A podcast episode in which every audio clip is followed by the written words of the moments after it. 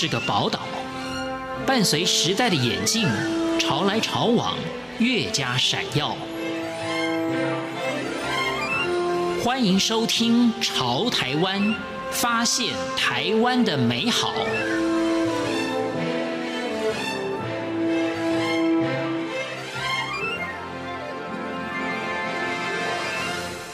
各位朋友您好，欢迎收听《潮台湾》，我是赵伟成。台湾各领域的设计实力世界闻名，无论创意巧思，每个细微考量都得到各界的赞许。也有越来越多的跨领域设计，不时出现令人惊艳的作品。今天介绍的这位人物，他有美术的根底、工艺的基础、广告的学养。却因为一次环岛旅程的境遇，让他决定从事服饰设计。这一段意外的插曲是如何开启他的服装事业成就的呢？现在，我们就一起来分享李冠鹏的故事。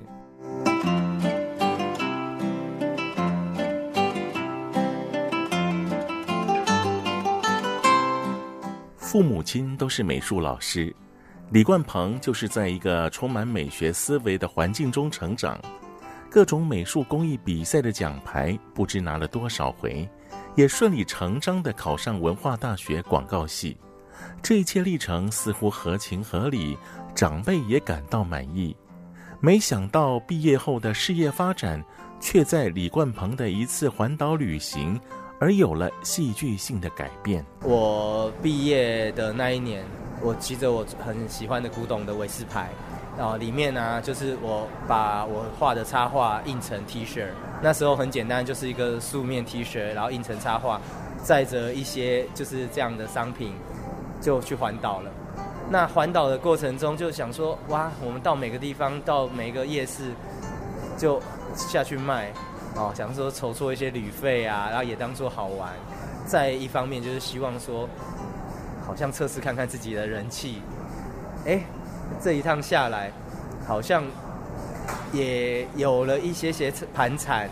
那也有了一些些对自己的一些未来的想法。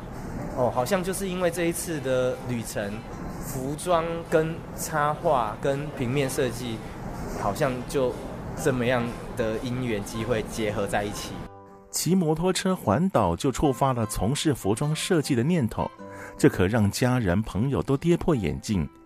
大家都认为李冠鹏大学毕业之后应该跟父母一样，当个美术工艺老师或是广告设计老师，要不就是到广告公司担任设计师，怎么会是从事服装产业呢？但是李冠鹏觉得画画结合服饰也是一种艺术表现，谁说一定要拘泥在传统的画纸画布上呢？服装。在我们看起来啦，我自己设定有时候我会下一句标语，就叫做我在这件衣服上面当做我彩绘的画布哦。那其实这样讲的观念就很简单啦。我们是用我们的色彩、我们的版面构成，好，然后或是加上一些想法，我们想要表达的主题在上面做发挥。那它更好，它比画布更好，它有 3D 的。它可以有立体性的东西，可以有三个面向，可以让你去变化，就可以让这样子交叉比对之后更有特色，啊，发挥的更多。跨界创作可以说是时下最潮的概念，但是李冠鹏创业时还只是二十出头的小伙子，对于服装产业根本一无所知，只有凭着年轻干劲儿和勇于尝试。就这么一头栽进服装设计行业，尽管过程未必平顺，却也在失败中学习到许多经验。真的上了战场之后，就做中学了。当每一件事情我们遇到困难，但是我的个性是比较偏向不要放弃的，总是吼再试一下。那所以过程中其实也常常碰得满头包，或是说做很多所谓的白工啦。也有时候当然也是会有一点沮丧，可是回过头来就是那过程，我们有真心的去想要得到一些知识，其实累积起来，你会发现说，哎，我就是了解了一些蛮多专业的东西，对，那是自己就是告诉自己说，总是再试一下这样子。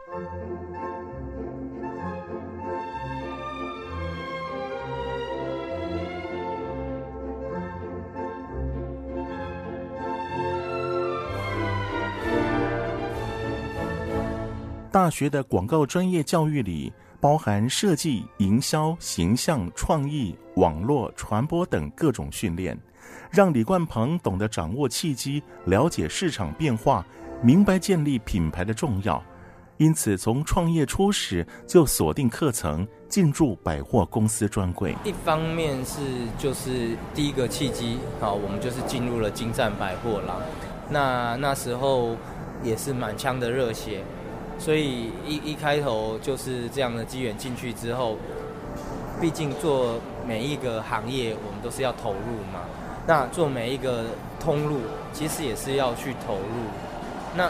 包含，因为百货的模式，它本身就是一个比较跟其他的行业不太一样的，所以我们也渐渐的培养出了自己的人员，我们专业的柜姐，哦，还有跟百货公司的默契。所以其实反倒是越走会越默契越好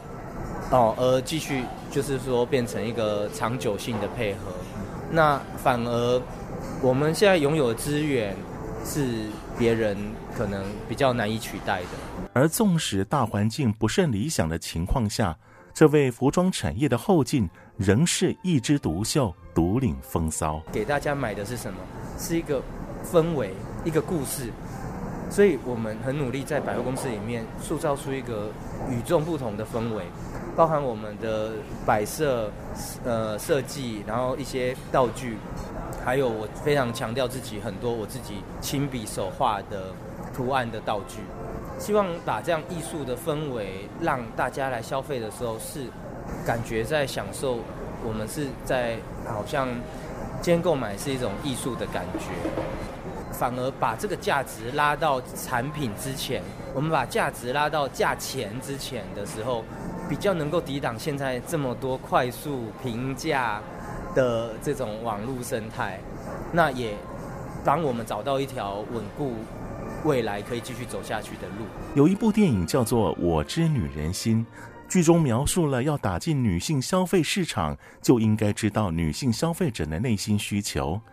李冠鹏颇有这个意味儿。李冠鹏心思细腻，对于女性的意念、想法、习惯有一番理解，这也是他的作品能够在各大百货公司上柜超过十个年头的重要原因。进入百货的市场，它本身年龄层就已经先锁定了。那借由这里面之后，我们自己去分析了，其实，呃，以女装的消费行为来说啦，一个刚出社会。的年轻女性啊，到了可能啊成家、结婚啊、生子之前的这样子一个区间呢、是我们目前主要锁定的族群。因为这样子的族群，它比较对于一些时尚啊，或是对于自己自主权哦，女性的自主权，非常的可以有自己的想法。那相对的，我在我的图案上，其实我把它加入了很多女性的元素。它很多图案的内容的表现啊，都是在呈现女性自独立自主的主题或是符号。举例来说，它可能很多我有些图案呢、啊，它会画很多，比如说高跟鞋啦、钻石，或是香水，或是说呃一些女性的套装，表现说女生她是可以自己去选择自己想要的生活。它值得这样子的产品。李冠鹏不但能贴近市场需求，更将涌动的艺术创作心念与服装设计结合，这在众多女性服装品牌中更显独树一帜。过去可能会呃觉得说啊，是不是自己设计的东西哈、哦，市场上啊那么快速，好像不是这么的需要。但是到了近年，我反而觉得自己。首创的东西更加的重要，呃，以及是说，像我近年都会推出纯手绘我把每一件衣服、每一件裤子都当做真正的画布，我自己每一件每一件自己亲笔手绘，也会落下我的签名。这么做的目的呢，就是为了说让这样的独特性在市场上真的是成为一个标的。基本上，我们想要走的东西，它就不是绝对唯美。我一直强调我自己的创作的内容物啊，我是希望可以做出一个很有感情的线条哦，它可能是不完美的完美啊，这是我常常说的一句那个 slogan 啊。我喜欢画出不完美的完美，我不喜欢很唯美的、很很可爱的、很哦很小清新的，反反而是很一些笨笨很。浮着的线条的人物，会让我自己，或是说观众啊，更有感觉，更有耐人寻味的的感觉。这样，李冠鹏感知变是唯一的不变，与其跟着流行走，还不如思考下一个潮流。就算再朴实的人，再不喜欢打扮自己的人，他十年前穿的衣服跟现在的，哎，隐隐约绝对就是会有变化。当我实际做了这个行业之后啊，呃，你说呃，像人家会自己举例说什么啊，一定要一直看时装杂志啦，一直要去出国考察啦。其实我觉得这样讲有一点好像太过于煽情。我自己觉得说，我身为这个，我每天都在看这个东西，而我每天都在跑我的工厂，每天都在看呃临近我们同行大家的东西，我们每天都好像感觉这个服装。默默的一直在变化，就像是一个地球不断的在自转的时候，你在身在这其中，你就是会跟着一起动脑筋做脑力激荡，哦，而且还有一个是说，它转变的速度非常的快，你每年都一定要很习惯的改变自己，才能够因应下一步要怎么样去应对下一个年度的。新的潮流，流行时尚产业瞬息万变，许多过江龙、翻山虎想在流行服饰、服装设计业中拼搏出一席之地，却有不少人不得要领，淹没在时尚洪流中。李冠鹏从美术、广告跨行从事服装产业，虽然不是唯一，却是值得参酌的案例。他以过来人的经验。给予新人最中肯的建议。我会喜欢跟大家分享，就是说，因为毕竟我们并不是说这个行业的二代，或是说这个环境也不是说真的这么好。我觉得应该要先认清自己，你不需要妄自菲薄，也不需要太过于悲观。但是你知道你拥有多少的呃资源，多少的能量，我们先从手边有的这东西先。踏实的做，嗯，不要想说哦，东西规模都一定要这样画得很高啊，就说啊，人家一定要花多少钱，那我们没有那个钱，我们做不了。也不要说啊，好，我们花不了那个钱，我们哇跟他搏搏一把。我觉得做创作就好像一个长期抗战啊，你先活下去，然后哈，就像打不死的蟑螂，就是这样子啊，很有耐心的跟他拼了。我有时候都觉得我好像站在擂台上的那个拳击手，但是就是硬是无法把对方就是所谓就给他 KO，但是就是要慢慢，但是我们最重要的是自己不要先被 KO，你要慢慢的跟他磨，慢慢跟他耗耗耗耗耗到用你比你的清楚的思维，好想办法让你自己能生存下去，好再去。想你能够有什么样的创意，能用怎么样的去发展？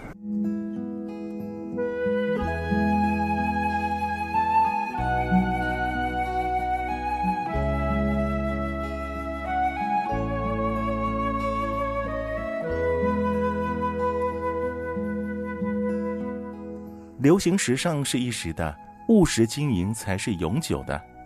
李冠鹏秉持着初衷，融通艺术与服饰，以潮设计开创出女装的品牌园地。胆大心细地走过十年，他也将踏踏实实进入下一个十年。我是赵伟成，谢谢您收听今天的《潮台湾》，我们下回见。